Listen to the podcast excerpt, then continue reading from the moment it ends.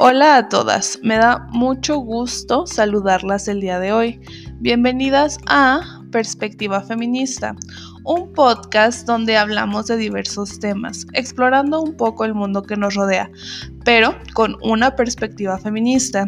Este es el capítulo número 23, pónganse cómodas y comenzamos.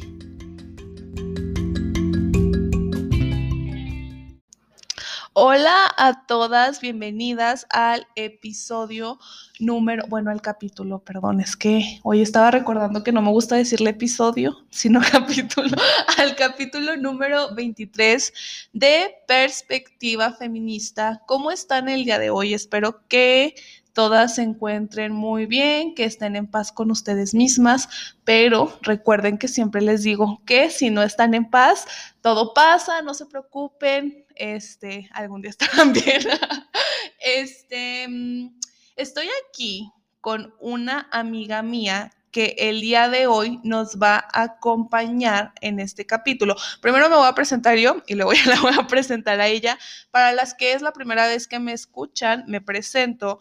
Yo soy Nagui, tengo 23 años y soy feminista, tengo este podcast, me interesa mucho la cuestión de difusión de ideas feministas y pensamiento feminista y pues el día de hoy me puedes seguir en mis redes sociales que son arroba arroba bajo en Twitter y en Instagram estoy como arroba soy. Y ahora sí, ya les voy a presentar a mi invitada del día de hoy, que neta estoy muy, muy, muy feliz de tenerla aquí conmigo después de un día tan loco, ¿verdad? tan, tan a gusto. Este, pues si quieres, preséntate tú misma con las palabras que tú quieras utilizar. A ver. Hola, ¿cómo están? Me da muchísimo gusto que Nawi me haya invitado a Perspectiva Feminista para compartir con ustedes. Eh, también, pues, algo que, que hemos estado platicando Nawi y yo es que nuestra amistad, afortunadamente, aparte de, que es muy fuerte, eh, tiene esta, intención de diálogo y de que podamos este, también hablar desde nuestra perspectiva eh, feminista de los temas que estamos viviendo. Justo lo que comentaba Nawi, yo soy eh, Paola, Paola Reyes, y el día de ayer fue mi cumpleaños, justamente. Y ese día muy loco, pues fue este festejo de, de, cumpleaños. O sea, este, este reunirnos, reencontrarnos Nahui y yo hemos pasado justo el año pasado y este año por muchas cosas, muchas cosas que nos han cambiado como mujeres, pero aquí estamos, o sea, nuestra amistad sigue, nuestro lazo sigue y aun cuando nos hemos cuestionado a nosotras mismas y, y esa, como esos lazos que hemos entablado y con otras, eh, aquí estamos y creo que es lo más importante y lo más valioso, que aún con, con la pandemia que hay, que aún con todas las cosas que están allá afuera, nos mantenemos y, también resistimos con estos espacios, como es perspectiva feminista. Entonces les agradezco muchísimo, igual a Nahui por invitarme, estoy muy emocionada. Ay, yo también estoy muy emocionada de tener a Paola aquí conmigo. La verdad, Paola es una de mis mejores amigas, este, siempre, nunca tenemos final para nuestra conversación, o sea, de verdad, parece eterna y siempre nos estamos riendo un montón, pero luego me gusta mucho platicar con Paola porque es una mujer muy inteligente y que además siempre llego a conclusiones muy chidas cuando estoy con ella. Y justamente como ella contaba, pues nuestra amistad ha pasado por varios procesos, ¿no? que eh, justamente como ella y yo nos movemos mucho en estos círculos feministas, en estos espacios de pensamiento, luego nos hemos topado con a situaciones o con mujeres que pues acaban decepcionándonos o preguntándonos, pues, ¿qué estamos haciendo, no? Con el movimiento, ¿qué estamos haciendo? ¿En qué lugar nos encontramos? ¿Cuáles son nuestras propuestas? Eh, y situaciones como bastante difíciles y que luego ya después las analizamos mejor y nos damos cuenta que, pues, sí se puede llegar a soluciones, pero siempre y cuando se hable, ¿no? Entonces, por eso la quise invitar el día de hoy a hablar de esto. Vamos a hablar un poco sobre la ética eh, feminista, qué es, qué consideramos nosotras que es importante para ir construyendo espacios feministas, pero también que, que sea desde la ética, ¿no? Entonces, pues igual, eh, para empezar, Paola, que nos contaras un poco como tú qué entiendes por ética, que nos explicaras y ya a partir de eso, pues podemos ir platicando un poco cómo la percepción que nosotras tenemos de esto y lo que consideramos que es importante para llevar, pues ahora sí que una praxis, amiga, que sea, que sea congruente. Una praxis. Una praxis. Entonces, este, pues no sé, tú cuéntanos. Mm, ahora que comentabas lo de que ha habido mujeres en nuestro camino que nos han decepcionado, creo yo que también nosotras hemos decepcionado a, muchas mujeres. Sí, por también eso se me hace como muy, muy interesante, pero muy fuerte de, aceptar, porque nos ha tocado a nosotras, este, pues toparnos con esa parte en la que hemos, este, a lo mejor lastimado a, a, compañeras, en las que hemos este, sido pues muy tajantes, ¿no? Con, nuestras posturas. Pero creo que algo que nos hace falta socializar es que nuestros lazos se van a fortalecer siempre y cuando que veamos que lo más importante es que aún así eh, tenemos que mantenernos juntas, tenemos que mantenernos en alianzas y tenemos que quitarnos como esa socialización con la que nos educaron, ese asunto de competencia. Y partiendo de lo que comentas de la ética, yo considero la ética como este ejercicio de poder formar acuerdos eh, que nos permitan vivir en unidad, ¿no? En convivencia, este, pues plena, donde podamos compartir espacios, donde podamos profundizar en temas y sobre todo donde se pueda establecer diálogo. Dentro de ya los estudios así, o sea, como dentro de lo academicista, la ética se percibe como, como esa teoría, ¿no? De alguna manera de de lo que es bueno y malo, ¿no? O sea, desde la parte eh, filosófica, pues podríamos pensar que eso es lo básico, que se puede entender, y un poco la moral es ya como la, práctica. Sabemos que obviamente la, moral pues se basa en, una visión este, conservadora, que obedece un sistema, que parte de creencias, eso lo sabemos. Pero creo que en el feminismo este tipo de temas no nos los hemos, al menos yo no he percibido que nos preguntemos cómo nos relacionamos entre mujeres creo que nos relacionamos desde lo que podemos, ¿no? O sea, desde donde podemos, desde lo que tenemos. Y muchas veces creo que no alcanzamos como a percibir o a cuestionar en las ocasiones en las que no formamos lazos sanos con otras mujeres o en las que nos perjudicamos a nosotras mismas o a las demás. Y ahorita yo lo veo como una problemática grande, eh, esa ética también para, para la cancelación, o sea, para el hecho de exigir de las demás una congruencia, una perfección, una mm, mm, radicalización así total, ¿no? En todas las áreas, cuando decimos, pues nosotras mismas tendríamos que partir de ahí. Y nosotras sabemos que no podemos ser 100% congruentes, o sea, tenemos nuestros eh, fallos, pero creo que en la medida en la que vayamos analizando esa parte, eh, podríamos entender que lo único grave y lo único irremediable sería que dañáramos a las demás, de, forma pues irremediable. Sí. Eso a lo mejor puede ser inevitable, pero me refiero a que, que, dañemos a las demás de manera que impidamos su desarrollo, su proceso. Eso sí sería lo que debería eh, hacernos sentir como malas, ¿no? Dentro de... Pero lo demás no, porque estamos aprendiendo juntas y no deberíamos este, cancelarnos o, separarnos solo por el hecho de, de tener algún error, ¿no? Sí.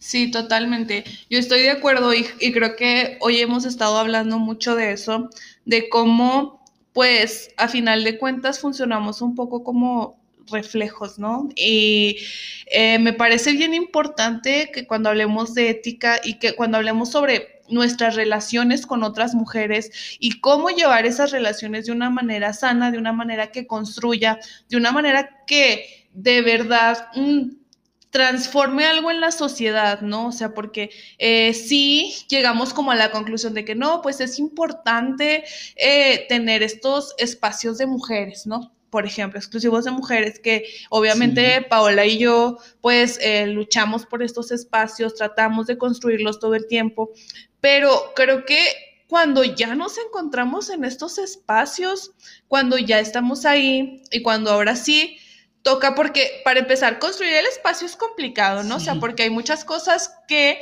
pues eh, sistémicamente nos lo impiden, desde que no tenemos los suficientes recursos, desde que... Pues, espacios físicos. Ajá, sí, exactamente, sí, espacios físicos. No tenemos los suficientes recursos o hay, este, pues, impedimentos que hacen difícil que haya convivencia entre unas y las otras, pero bueno, ya, llegamos a esta conclusión de que, bueno, ahí tenemos que construir estos espacios, ¿no? Dentro del feminismo. Pero, por ejemplo, ya cuando están esos espacios ahí, nos damos cuenta que apenas es como el primer paso, ¿no? No sé cómo. Sí, de un iceberg grandísimo, como la punta, lo de hasta arriba. Sí. Y hay mucha violencia interna, creo que es un tema que, deberíamos abordar eh, constantemente porque ya se generan estos espacios, pero qué tanta de la violencia de afuera la llevamos a esos espacios, o qué tan cargadas o, o qué tan yo lo siento como si estuviéramos a la defensiva. ¿Qué tan a la defensiva vamos con las demás? Como para no valorar que ese espacio se tiene que construir de a poquito, ¿no? Como dices tú, o sea, apenas ver, ah, es el primer paso, ¿qué sigue? O sea, ya estamos juntas aquí, eh, ¿cómo nos organizamos, no? Sí, y justamente también es como bien complicado porque pues queramos o no, vivimos dentro de un sistema, ¿no? Y vivimos con todas las implicaciones que ese sistema tiene. Entonces, pues nos encontramos con nosotras siendo educadas para eh, eh, no sé, encajar en cierto molde, ¿no? Y obviamente con toda esta cuestión feminista, pues nos salimos del molde, pero seguimos reproduciendo muchas conductas, muchos sistemas. Ahora sí que, por ejemplo, cuando hablábamos hace rato de la heterosexualidad, ¿no? Por ejemplo, que luego también se da en las, en las parejas de lesbianas que haya una activa y una pasiva y entonces se está reproduciendo la misma heterosexualidad en otros cuerpos, ¿no? Que ese es un ejemplo que yo pongo ahorita, pero más bien la pregunta que yo te haría, Paola, es como, ¿tú qué crees que nos hace falta para, ya, cuando llegamos a esta conclusión de los espacios feministas, de, eh, no, pues me interesa formar con mujeres que tengan este piso político, estas ideas, o ni siquiera, ¿no? O sea, solamente o vivirme yo desde ser feminista y tratar a las mujeres desde esta perspectiva feminista. Pero entonces, ¿tú qué crees que ya cuando llegamos a esa conclusión, que es como el primer paso, en mi opinión, ¿tú qué crees que sigue? O sea, ¿qué es lo que nos está faltando a las mujeres para llevar estas este, prácticas como desde un sentido más este, responsable, considero yo, y pues también más sano, sin tanta destrucción, porque pues como les decimos a nosotras, sí nos ha tocado luego enfrentarnos a situaciones pues bastante incómodas, que no sabemos manejar en el momento y que obviamente eh, pues también no podemos como ser tan duras con nosotras mismas, es como entender que es parte de un proceso, pero sí tomar responsabilidad de eso, ¿no? O sea, no quedarnos en la excusa de, bueno, es que como yo ya fui socializada para eh, ser competencia de las demás o porque a mí desde chiquita me he sentido así. Entonces, pues más bien es como de hacerte responsable de eso. ¿Y tú qué crees que nos hace falta como para hacernos colectivamente responsables de, de eso? O sea. Creo que ser autocríticas, porque siento que, eso de la empatía se habla como algo externo. Siento que luego somos muy egoístas en pensar que la empatía debe ser para con nosotras, no, no nosotras para con las demás, ¿no? O sea, tener esa empatía. Ya, ese primer paso, la empatía. Entender que hay cosas en las que nunca vamos a estar de acuerdo. Yo creo que eso también es parte de la empatía, poder decir, bueno, con ella no tengo nada en común, no, no compartimos este, las ideas, a lo mejor no podemos hacer proyectos juntas, pero bueno, compartimos este espacio, ¿no? A lo mejor este, con ella no es, ah, pero con la otra comparto esto, ah, pues a lo mejor con ella propongo este proyecto, hago alianzas, y eso no va a significar que voy a impedir que con la que no puedo, haga sus cosas, ¿no? O se junte con, con otras compañeras, pero creo que sí tendríamos que tener muy claro porque a veces creo que malentendemos la sororidad. O sea, porque luego hay esa idea de sororidad como muy del marketing, ¿no? De marketing rosa. O sea, como de que las mujeres somos buenas y por eso somos muy buena onda con todas y con todos. Y con todos. Y con todos, exactamente, sí. O sea, somos tan buenas que, que, tenemos que, fíjate ahí la carga moral, ¿no? Para con nosotros es que tienes que ser buena, o sea, apenas fallas un poco y eres la peor mujer del, mundo, ¿no? Así. Sí. Y entonces creo que más bien se trata como de reconciliar esa parte y ver que un, ejercicio ético es también ver un poquito más allá de ti. Y es muy complejo, porque yo a veces veía un ataque muy constante de, de algunas morras que sentían que eran como discriminadas o hechas a un lado por las morras que tenían, por ejemplo, intereses en la teoría, ¿no? Veo mucho esa discusión. O sea, ah, que, está esta percepción de, algunas morras de, no, es que las que leen teoría este, nos discriminan como por no saber nada. Cuando digo, creo que eso es un, error también en el que caemos por comodidad. O sea, como decir, pues yo tampoco hago un ejercicio por a lo mejor alguna vez escuchar a esta morra que le interesa la teoría y decir, bueno, ya, ya sabré yo si le dedico tiempo a eso o no, pero no cerrarme a decir, ah, no, esas son las morras de los PDFs y nosotras somos las morras de, no sé, de otra cosa, ¿no? Sí. Cuando dices, bueno, ¿y las alianzas? creo que nosotros tenemos que reprender o unir esos universos. O sea, decir, yo a lo mejor no, yo, Paola, no sé, eh, usar una lata y salir y a lo mejor poner alguna cosa en la calle, ¿no? Representar alguna cosa. Pero sí puedo admirar a la morra que lo hace.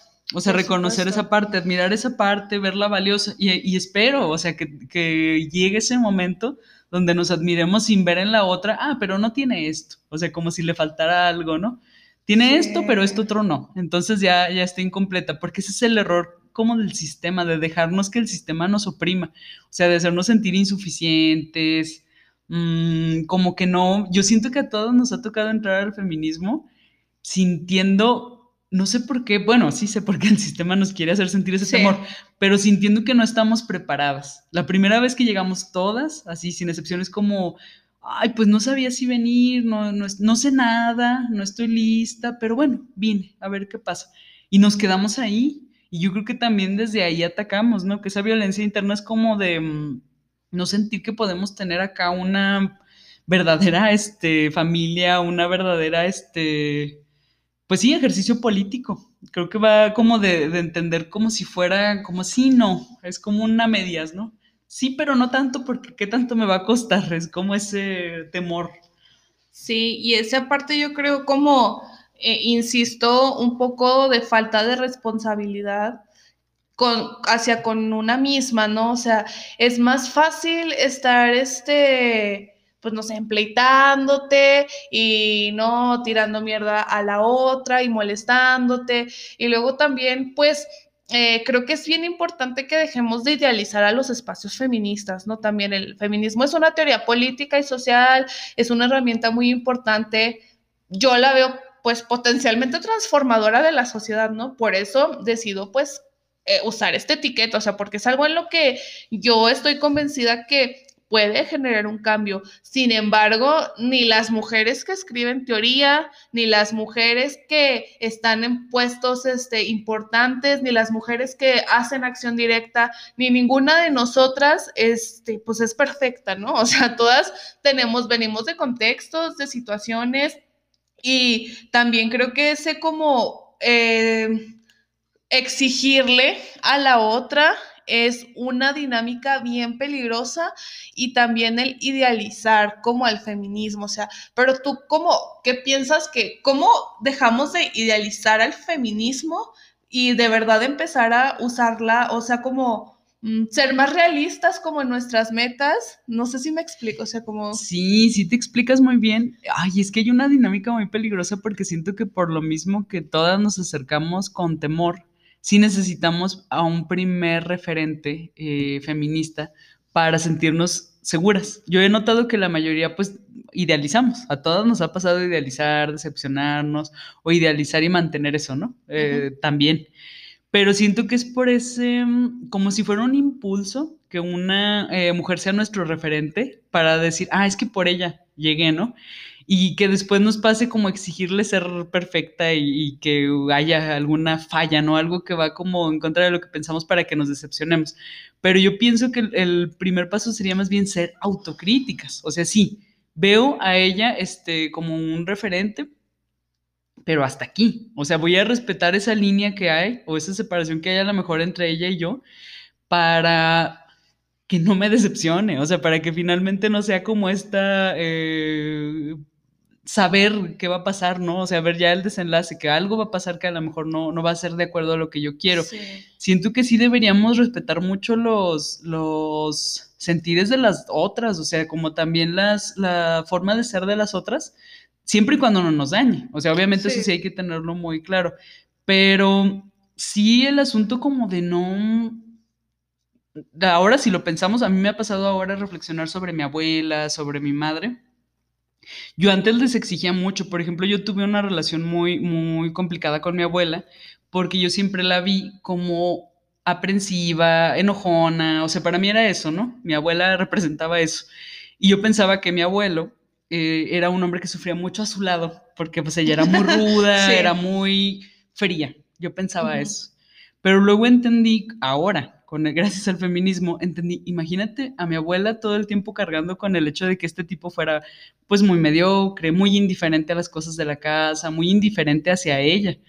pues yo creo que ya se fue generando esa defensa, ¿no? Como ese estar a la, sí, estar a la defensiva, todo el tiempo estar este, aprensiva, pues porque si no, ¿quién solucionaba las cosas? Y creo que se nos eh, socializa para eso, para ser aprensivas y siempre como exigirle a todos, no solo a, a las mujeres, el hecho de que estén, que sean congruentes, que cumplan, porque nosotros mismas tenemos ese nivel de exigencia. Y creo que si nos relajáramos con nosotras, con decir, bueno, me puedo dar chance a mí también de equivocarme, de sentir, de expresar, ¿no? ¿Cuánto nos ha costado eh, algunas, ahora que lo platicábamos sobre la jerarquía de las relaciones, ¿no? Sí. Aceptar así tal cual, amo a mi amiga. O sea, de verdad, y quiero una, a lo mejor una vida con ella, quiero un, un asunto como de estar con ella en todos los proyectos. Si te fijas, nos ha costado mucho luego pensamos así como, ay, sí, o sea, sí tenemos nuestro grupo de amigas y nuestro grupo de, apoyo, pero mm, bueno, cada quien, ¿no? O sea, como, no sé, como que logramos este, separarnos. Y, creo que nos hace daño cuando no, no, hacemos esas alianzas también como desde el cuidado, pero respetuoso. O sea, no tanto como del cuidado de maternar, sino eso, respetuoso. Sí, yo pienso lo mismo y creo que justamente eh, bueno, primero que nada, yo sí estoy muy de acuerdo en la idea de kill your idols, ¿no? O sea, necesitamos en el feminismo posicionarnos desde la horizontalidad, pero también luego a veces creo que en este como rollo de decir, es que somos horizontales, a veces caemos en dinámicas bien extrañas como para pagar a la otra, ¿no? O sea, bueno, a mí personalmente eh, yo lo he sentido así muchas veces y creo que eh, sí es una cuestión de trabajar. Ahora sí que Paola y yo lo hemos estado platicando todo el día de hoy, así de que lo que te, ¿cómo era? Lo que te choca, te checa. lo que te choca, lo que te choca, te checa. Entonces, exactamente. Entonces, yo creo que es bien importante como reconocer esas diferencias y eso de que, oye, es que esto no lo puedo ver, esto me molesta, esto lo que sea. Eh, pues tomarlo como una oportunidad, como tú dices, para la autocrítica. ¿Por qué?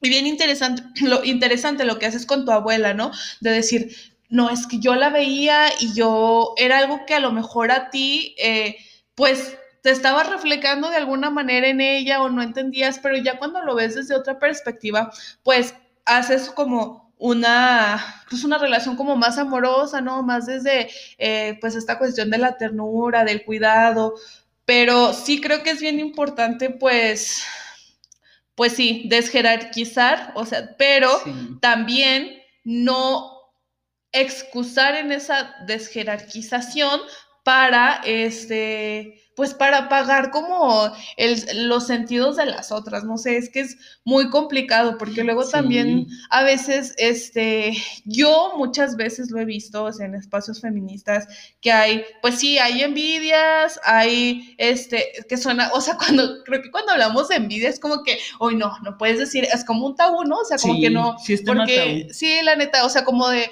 güey, pues creo que es un sentimiento que a todos hemos, este, todas hemos, este, sentido, sí. Pero la forma es cómo lo transformamos, ¿no? Exactamente, sí. Sí, porque yo me acuerdo mucho, a mí me pasó, yo, yo siempre pensé como que eh, si los seres que me atraían pues en el mundo en el sentido de sus ideas, de su pensamiento, físicamente y todo, pues eran las mujeres. Con los hombres como que siempre tuve esta relación de, no admirar tanto. Pero algo que sí me ha pasado, porque digo, bueno, si admiro a las, a las mujeres este, que están a mi alrededor, si puedo reconocer en ellas muchas cosas. Pero algo que sí me pasaba era que mucho tiempo por la socialización yo veía con más valor las amistades que tenía con hombres que con mujeres. Muchos años de mi vida me costó, como yo creo que a muchas, eh, reconocer que tenía lazos de amigas con mujeres muy fuertes. O sea, que eran amigas que, que ahorita me arrepiento pues de no haberles dicho en su momento que eran una parte muy importante de mi vida. Porque yo no lo hacía. O sea, más bien veía como en esa como amistad cortada, como si no pudiéramos hacernos ciertos, este, mm, favores, no sé cómo explicarlo, o sea, como estar de cierta forma para la otra. Y lo paso a esto que estamos este, platicando, a esto que acabas de, discutir. Siento que eso de apagar a la otra o de ver este, de hablar de horizontalidad más bien como para no querer reconocer o admirar en las otras cualidades o cosas que pues nosotros no tenemos este, a veces y que está bien no tenerlas. O sea, ver en la otra, ah, ella tiene esto, me quiero juntar con ella para poder hacer esto otro, ¿no? Porque yo sí tengo esto, lo podemos este, combinar y pues resulta algo todavía más interesante. Pero creo que va, esa horizontalidad nos hace creer que no podemos, este, como respetarnos o que no podemos eh, mm, crear lazos como tiernos entre nosotras. Parece que se nos hace creer, creo que hasta esta tendencia que tenemos a nombrar como, como eh, resistir, ¿no? Por ejemplo, eh, mm, militar, ¿no? Casi. Eh, ese tipo de ideas son muy del universo masculino. Y siento que se meten acá, nos atraviesan un poco y nos hacen creer que tenemos que ser muy rudas también entre nosotras, como muy frías, muy, mm, para que se nos escuche, muy congruentes, muy serias, muy respetables, ¿no? O sea, en el sentido de, de nuestras ideas. Pero yo a veces pienso que nos hace falta relajarnos un poco más, o sea, también jugar, ¿no? También decir así como, eh, bueno, ya tenemos esta parte, pero porque siempre estamos esperando tanto de la otra, ¿no? Pues ya pasó que tuvo esto, no pasa nada. Eh, seguimos a otra cosa. O también hasta de los lazos, como te digo. O sea, este asunto de, decir, voy a confiar ciegamente en mis amigas. Pero de verdad, o sea, hacer ese ejercicio de poder decir, en mis amigas voy a confiar ciegamente. No me pasa nada en el mundo porque están ellas. Y no lo hacemos, o sea, muchas veces nos cerramos como pensar, estoy sola, este, tengo que luchar contra esto sola, o sea, creo que el monstruo se vuelve más grande por lo mismo, tengo que estar a la defensiva, tengo que cuidarme. Y también por lo mismo violentamos, ¿no? Por el asunto de no medir, o sea, no tener esa empatía de decir, si le hago esto a, e, a otra, ¿en qué medida también va algo de mí? O sea, va algo donde me estoy violentando a mí misma. O sea, de qué forma yo la estoy, este, oprimiendo, de qué manera la estoy lastimando. A mí me ha costado mucho esa parte. Es como de las más complejas, mucho. Y me parece muy interesante que hablaras un poco sobre esto de... Eh, o sea, creo que tocas un poco la cuestión del merecimiento, o sea, como esta onda de querer estar probando, ¿no? Siempre que soy ruda, que soy, pero siento que eso tiene mucho que ver con que las mujeres carecemos mucho de, esta noción del merecimiento, o sea, y entonces, pues obviamente, como no tenemos esta noción del merecimiento, de que merezco cosas buenas, merezco em, amistades fructíferas, merezco un mundo más digno, o sea, la neta, sí, entonces... Tan solo, humanamente más digno. Exactamente, siento que luego también a veces por lo mismo, como tenemos las mujeres todas estas cuestiones, de baja autoestima, de eh, poca buena percepción de nosotras mismas, pues es algo que también nos afecta demasiado. Y por eso yo siempre insisto como en mis podcasts y con mis amigas. Así que em, sí, hay que trabajar obviamente nuestras relaciones con otras e intentar que vayan cambiando y obviamente pues por eso hicimos este podcast, ¿no? O sea, porque apostamos a las relaciones entre mujeres y a poder construir algo fuera de este sistema pues patriarcal, pero también creo que empieza un poco con esta autocrítica, con este elevar nuestra autoestima también, nuestro sentido de merecimiento.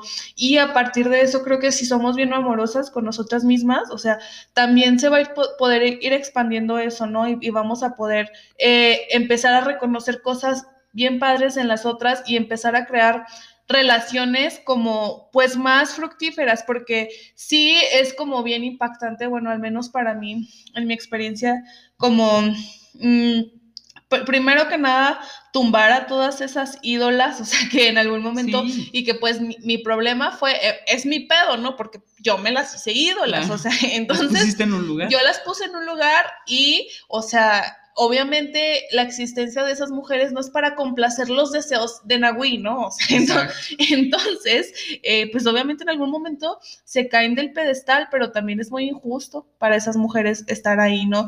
Y mm, yo creo que sí ha sido como muy impactante para mí, uno, bajar del pedestal a ciertas mujeres y otro, este, pues darte cuenta que aún en espacios feministas, aún donde hay todos estos cuestionamientos, se siguen reproduciendo todas estas prácticas patriarcales que son de lógicas masculinas y que todo esto también en gran parte es por una profunda... Eh, pues falta de autocrítica, la verdad, o sea, entonces pues sería como que un poco intentar eh, esta autocrítica también y yo creo que también es bien importante como no tenerle miedo a la discusión, ¿no? Y llevar, llevar discusiones como este, padres. Y hablando de las discusiones, yo te preguntaría a ti, Paola, como ¿Tú qué propuestas dentro del feminismo consideras como que son bien importantes ahorita y que deberíamos de prestarles atención, ¿no? Porque, por ejemplo, el otro día hablaba con Paula y me dice, pues es que, por ejemplo, incluso para mí toda esta cuestión de la legalización del aborto ya ni siquiera es algo que crea yo que es en lo que deberíamos estarnos enfocando, ¿no? Por ejemplo, entonces yo a ti te preguntaría como tú qué propuestas consideras que es a las que les debemos estar prestando atención ahorita para poder justamente ir construyendo todas estas discusiones y estos espacios y pues poder hacer esto como que más fructífero? Yo creo, y, bueno, me ha, me ha, llegado este, esta idea a partir también de compartir con, con, otras morras que me han compartido mucho, me han permitido estar en, proyectos, me han permitido estar en espacios.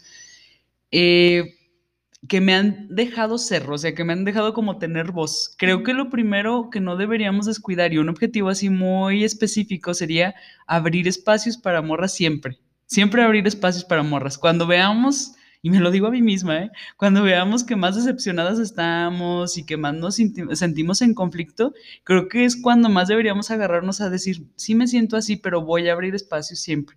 Siempre para que haya discusión, porque creo que algo que nos hace mucha falta, como tú ya lo, estuviste comentando, es saber debatir juntas. A nosotros se nos ha privado de esa parte.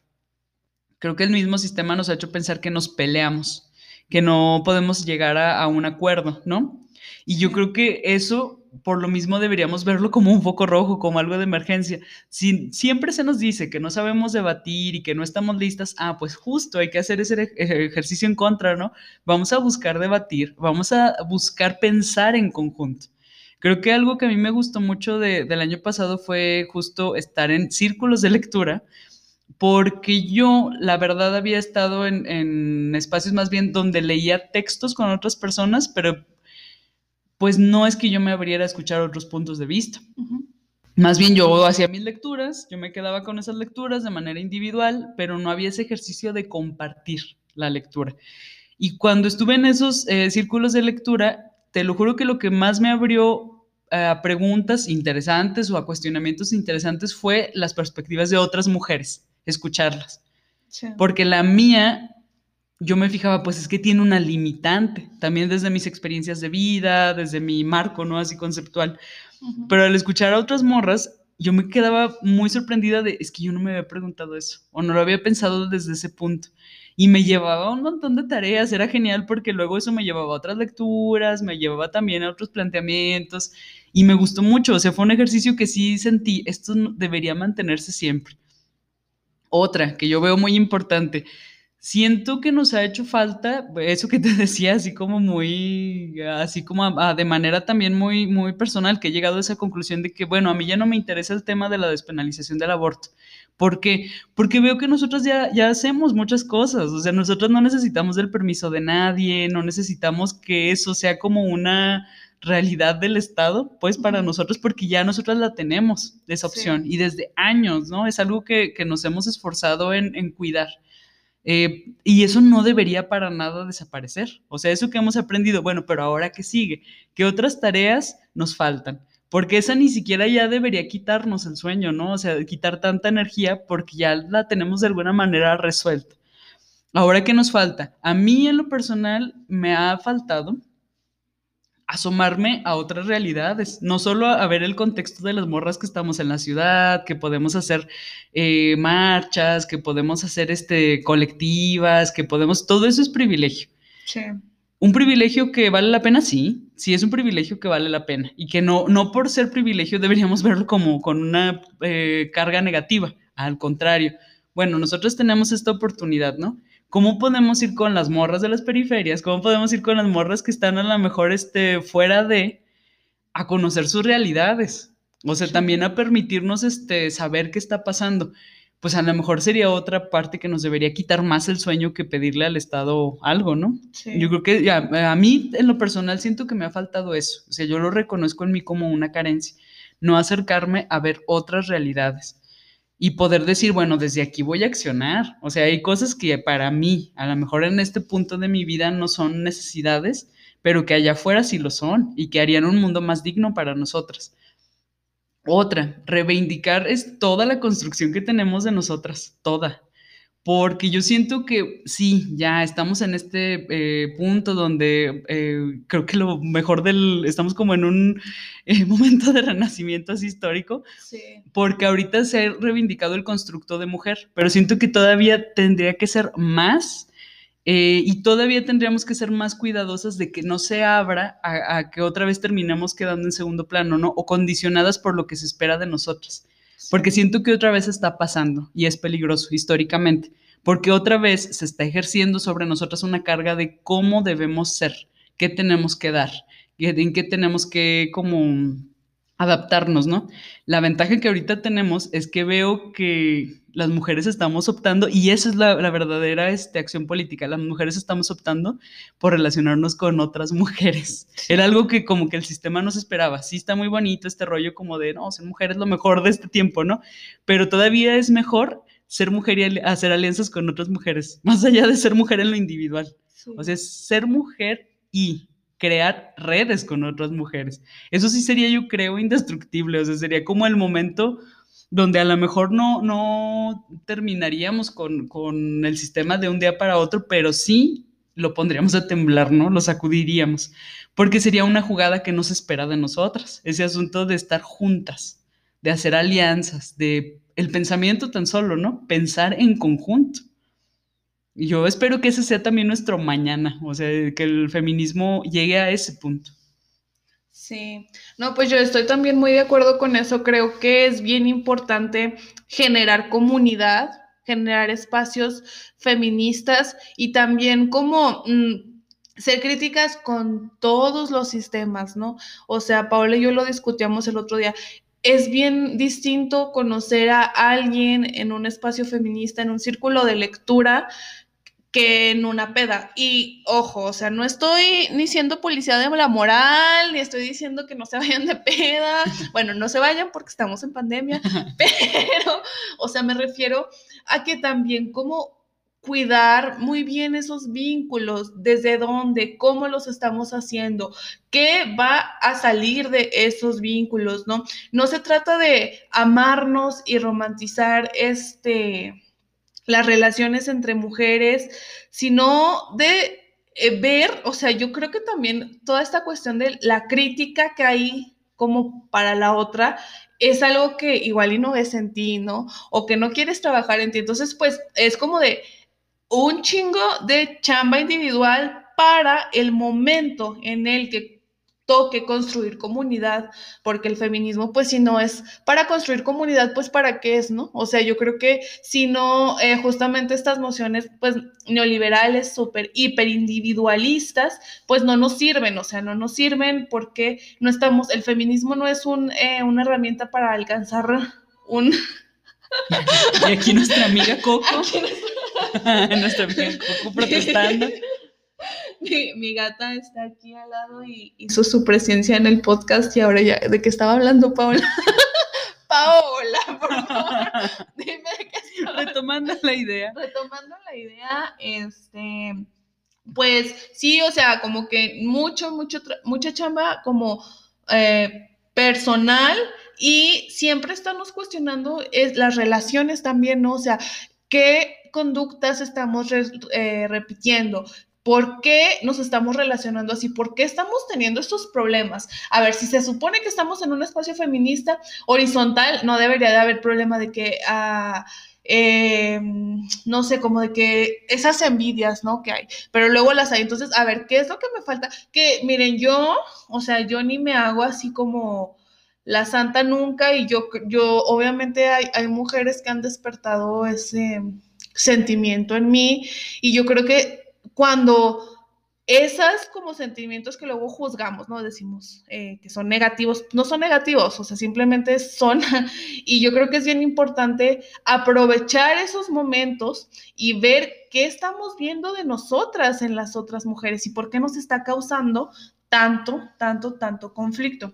Yo creo que ya como para cerrar un poco, eh, ¿Tú cómo crees que, o sea, quiero hablar un poco como de los límites que debemos establecer en justamente en estos espacios feministas? Aquí sigue mi gata y nos está distrayendo. Tratando de participar. Sí, eh, justamente, o sea, cómo eh, toda esta, pues sí, toda esta cuestión de los límites porque considero que también como mujeres nos ha faltado muchísimo saber exponer nuestras ideas, porque siempre nos dicen, no, pues no puedes hablar. Entonces, o sea, nosotros ya venimos con toda esa socialización y es bien difícil encontrarnos en las otras con todas estas barreras sistémicas que tenemos.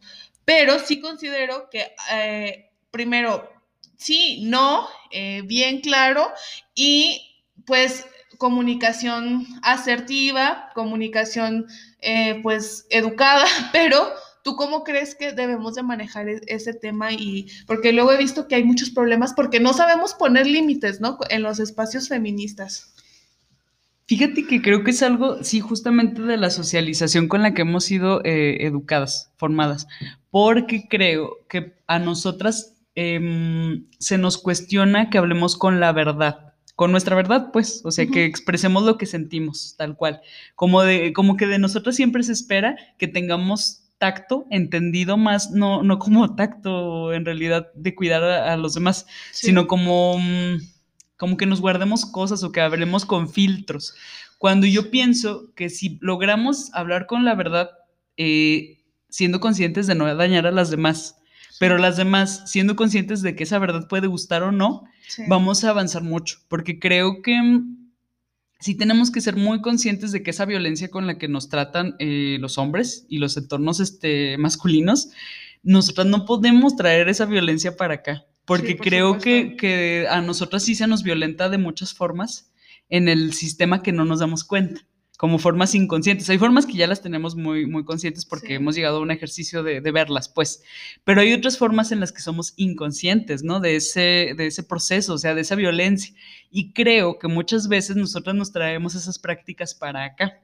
Por ejemplo, una de ellas es el asunto de, a mí me tocó estar en un círculo de lectura y no me olvido de ese círculo porque justo era una crítica a la teoría queer fíjate, crítica, ya desde ahí se cuestiona eh, algo, ¿no? Se, se, va a leer una perspectiva desde una visión crítica.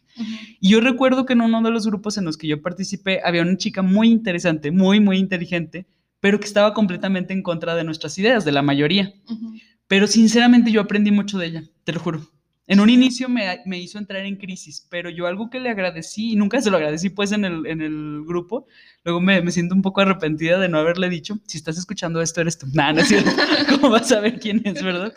Pero yo le agradezco mucho que leyera como con tanta profundidad los textos desde su visión, o sea, tratando de defender sus ideas, aunque las demás a lo mejor no estuviéramos tan de acuerdo, porque nos exigía a nosotros también una lectura crítica. Creo que luego nos quedamos muy cómodas en el hecho de, pues sí, damos por hecho, ¿no? Así somos mujeres, este, somos auroras, qué chido, el paraíso que esperábamos. Pero luego eso nos hace como justo violentarlos más, por lo mismo de que, de que lo dejamos con un velo, ¿no? Cubierto. Y esta chica me acuerdo mucho que me generaba mucho conflicto, pero luego cuando yo salía, pues me ponía a leer los textos con más detenimiento, trataba de, ser muy extrañamente como de responder a, ese, a ese nivel de, eh, intelectual de ella. Y me gustó mucho porque yo en un inicio no lo vi así, lo veía más bien como un problema, ¿no? Pero luego lo entendí y dije, no, es que está genial que ella pueda provocar también eso en mí, o sea, como esa lectura de los textos, y, solo porque ella está hablando con una verdad, que para ella eh, ahorita tiene un sentido. El asunto era que lo pudiéramos como problematizar juntas, no que nos cerráramos porque ahí ya, iba a ser infértil, ¿no? El debate. Pero sí el asunto de problematizar juntas y decir, bueno, ¿en qué puntos podemos hacer acuerdos? Porque no hay que descuidar que las importantes somos nosotras y nuestros lazos. ¿En qué punto hacemos un puente, no? Sí porque nosotras no nos podemos dar el lujo de, eh, traicionarnos, de debilitarnos, de vulnerarnos, de, atacarnos, porque ya el sistema de afuera lo hace. o sea, ¿cómo le hacemos para hacer un puente? Para que eso que a lo mejor no, no tenemos en, acuerdo o no tenemos este, desde la misma perspectiva, mínimamente nos lleve a crear una red para tratar de darle solución, ¿no? O tratar de, de vivirlo como juntas desde nuestras perspectivas. Y yo le aprendí mucho como a esa, a esa experiencia, porque luego te lo juro que yo salía en, conflicto muy grande.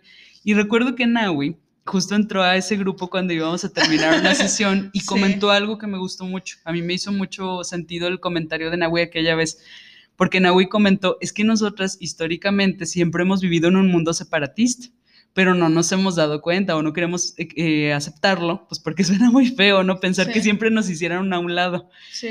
Y ahora más bien conscientemente, nosotros tenemos espacios separatistas, conscientemente. O sea, ya el mundo de los hombres no nos hizo a un lado, no nos separó. Ahora nosotras decidimos optar por tener estos espacios. Y recuerdo que aquella vez que comentaste algo, justo esa chica entró en conflicto porque decía, bueno, pero es que si el mundo está mal, tendríamos que estar como eh, hombres y mujeres en conjunto solucionándolo, ¿no? Y tú decías, pues es que eso a lo mejor este, pasará en algún punto, pero mientras nosotras no probemos este separatismo con puras mujeres, no vamos a saber cómo es. O sea, nunca nosotros vamos a poder entrarle a esa otra parte si nosotras probamos esto. O sea, esto que significa hacer lazos con mujeres, pensar con mujeres, eh, amar mujeres. O sea, tan solo esa, esa carga, ¿no? Hacer política con mujeres, gobernar con, con, mujeres. O sea, es como una cosa que no, nosotros no nos hemos eh, ni siquiera permitido, ¿no? Permitido eso.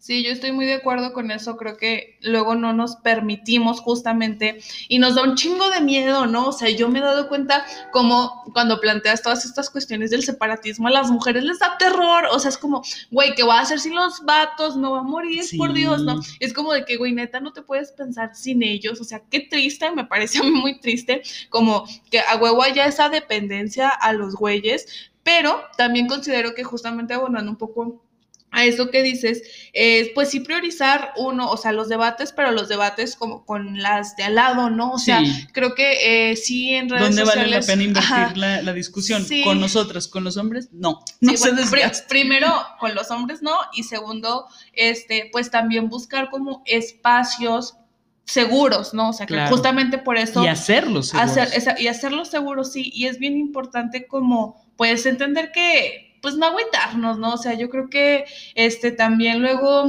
yo aprendo mucho de las generaciones pasadas de mujeres, o sea, pero sobre todo de las mujeres feministas, o sea, de todas, pero cuando hablo con mujeres feministas que ya llevan 30, 40, 50 años siendo feministas, eh, te das cuenta de cómo el, pues sí, sí ha ido cambiando, ¿no? Y sí ha ido transformándose esta sociedad poco a poco y a lo mejor nosotros nos desespera y decimos, es que no es posible, pero créanme que ya eh, cerrar como un espacio y decir, eh, este es un espacio exclusivo de mujeres, ya está haciendo un cambio inmenso en y, en nuestra manera de percibirnos y nuestra manera de relacionarnos y todo. Entonces, pues yo como que ya nada más despediría como el tema, eh, invitándolas a que no se cierren al debate, a que este, creen comunidad con las morras que tengan al lado, o sea, de verdad, no se desgasten como... Y comunidad de lo que sea, ¿eh? Sí. Así de lo que sea. No, sí, de verdad, no tienen que ser espacios feministas tampoco, o sea... Yo me quedaba pensando una vez que una de nuestras compañeras hablaba de, que el mundo gamer no tiene representación de las mujeres. y yo me ah, quedo pensando, pero hay muchísimas mujeres gamers. Sí. Hay muchísimas mujeres que juegan, pero luego el asunto es, es que pensamos que tienen que ser puros espacios, pero de como de cosas específicas, ¿no? Ah, que de lectura de textos, que de tal discusión, y no, de todo. No, ya contarnos y separarnos, yo creo que ya es político, o sea, de verdad, y es una, pues, una fuerza transformadora, o sea, yo sí lo veo así, entonces... No sé, Paola, si quieras como agregar algo más o ya nos despedimos de este capítulo, algo que quieras decirle a las chicas que escuchan mi podcast? Yo creo que esta, este capítulo, que no te gusta decirle episodio, este capítulo del podcast apenas es como la primera parte, ¿no? De algo que yo creo que vamos Oh, a sí. seguir trabajando, porque siento que tenemos esta pregunta constante, es como una espinita, y he visto en redes sociales que muchas compañeras tienen esta misma, eh, digo, compañeras como en el sentido de, de a lo mejor este, los, los procesos en los que estamos, ¿no? Sí, los Eh, presos cómo nos, ah, exacto, cómo nos vamos así como acompañando. Veo que tienen la misma duda, o sea, como la misma inquietud. A veces me, me llena mucho de ilusión eso, o sea, que veo que cosas que yo me pregunto y que a veces me cuestiono pensando que nada más yo las estoy pensando, que a lo mejor yo me, me enfoco o me obsesiono mucho con algo, también otras lo están haciendo. Eso me ayuda mucho, porque digo, bueno, no estoy tan loca o no me estoy alucinando, si está pasando Sí. esta pregunta, si está pasando esta, como este descontento, y creo que es bueno que tengamos un descontento también en el, en el feminismo que, que está, porque eso significa que lo vamos también a- eh, moviendo con el tiempo. No nada más es un asunto como de, no, ahí está y siempre ha sido igual y nosotros siempre eh, vamos a, a tener los mismos problemas, ¿no? Siempre vamos a buscar las mismas cosas. No, yo creo que eso también va cambiando y va con, con nuestro paso, pero es genial. O sea, poder ver que sí nos eh, acompañamos y que esa fortaleza se mantenga, como de resistir, ¿no? De estar ahí. Sí. Entonces, pues yo creo que esto apenas es como la primera parte de esa duda que va a seguir, ¿no? Que se va a seguir extendiendo y que a lo mejor nos va a llevar a otros proyectos. Sí, estoy muy de acuerdo contigo y me gustó muchísimo tenerte aquí en mi podcast, Paola, de verdad. Tú sabes cuánto te quiero, cuánto valoro tu amistad y vamos a llorar en este momento. Sí, ándale, sí. Te quiero- esta Te quiero mucho. Es, no, de verdad, Paola ha sido alguien muy importante en mi vida desde el momento en que nos conocimos y algo que me gusta mucho es que justamente juntas nos preguntamos esto, o sea, les digo de verdad, hoy este, hemos estado todo, el día, todo el día hablando de esto, o sea, todo, li- literalmente les digo todo el día porque se quedó a dormir en mi casa, entonces todo el día estuvimos, estuvimos hablando de esto y pues me parece increíble como que pues esta discusión salga un poco de nosotras, de lo que hablamos y ustedes la puedan escuchar. Eh, me despido el día de hoy pues invitándolas a que, eh, a que se cuestionen todo, a que no se desanimen también cuando haya estos momentos dentro de los espacios feministas en los que no está viendo ética, no está viendo, porque pues es algo que nos cuesta a todas y que creo que todas lo estamos intentando y creo que sí tenemos algunos es, eh, objetivos específicos que nos hacen pues seguir ahí al pie del cañón, no rendirnos. Y pues nada, solamente eso. Espero que hayan disfrutado mucho el capítulo del día de hoy. Nos vemos la próxima semana. Las quiero mucho. Me pueden seguir en mis redes sociales. También a Paola te pueden seguir en, en Ay, yo no, No. mis redes sociales, qué vergüenza. No. Soy muy tímida, tengo que reconocer. Eh, sí, sí me pueden seguir en mis redes sociales, no me acuerdo cuáles son. Sí, pues igual ahí les pongo en el, en el podcast los links y también les pongo ahí una recomendación teórica que Paola nos hizo el día de hoy. Eh, nos vemos pronto, cuídense mucho y adiós.